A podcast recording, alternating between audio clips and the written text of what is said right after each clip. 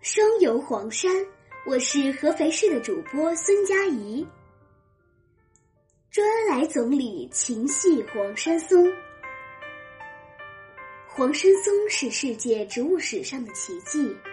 黄山松的成长、保护和宣传得到历任党和国家领导人关怀，这在全球植物史是绝无仅有的。周恩来是新中国的第一任总理。他对黄山松的牵挂前后持续数十年，直到生命的最后一息。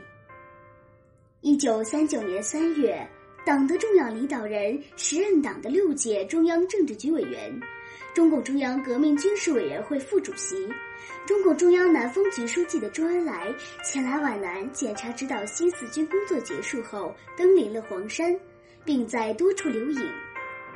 其中，在天海海心的一株古松下，就留下一张珍贵的照片。在这棵古松下，周恩来腰杆挺直，不显疲劳，正在翻阅着一本介绍黄山情况的书。古松上悬挂的木牌上写“代销黄山旅游指南”，这是周恩来第一次亲临黄山。此次的黄山之行给他留下了难忘的印象。一九五九年，中华人民共和国国庆十周年前夕，北京人民大会堂落成并交付使用。安徽省制作了这幅以黄山迎客松为形象的迎客松铁画，安置在人民大会堂的安徽厅。不久，周恩来总理到安徽厅参观。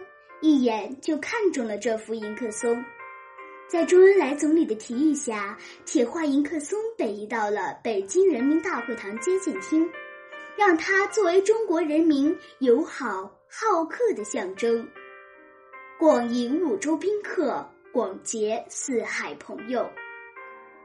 一九七二年十二月，由于一名游客在天都峰鲫鱼背处抽烟，不慎引发火灾。一时之间，火苗窜上峭壁上的松树，火焰熊熊，浓烟滚滚，天都峰笼罩在浓烟烈火之中，黄山松遭受毁灭的厄运危在旦夕。时任国务院总理的周恩来亲自打电话到黄山，指示一定要保护好迎客松。经过紧张的殊死搏斗，山火被扑灭了。保住了黄山松，保住了迎客松。黄山松依然苍翠挺拔的向世人展示着它的魅力和雄姿。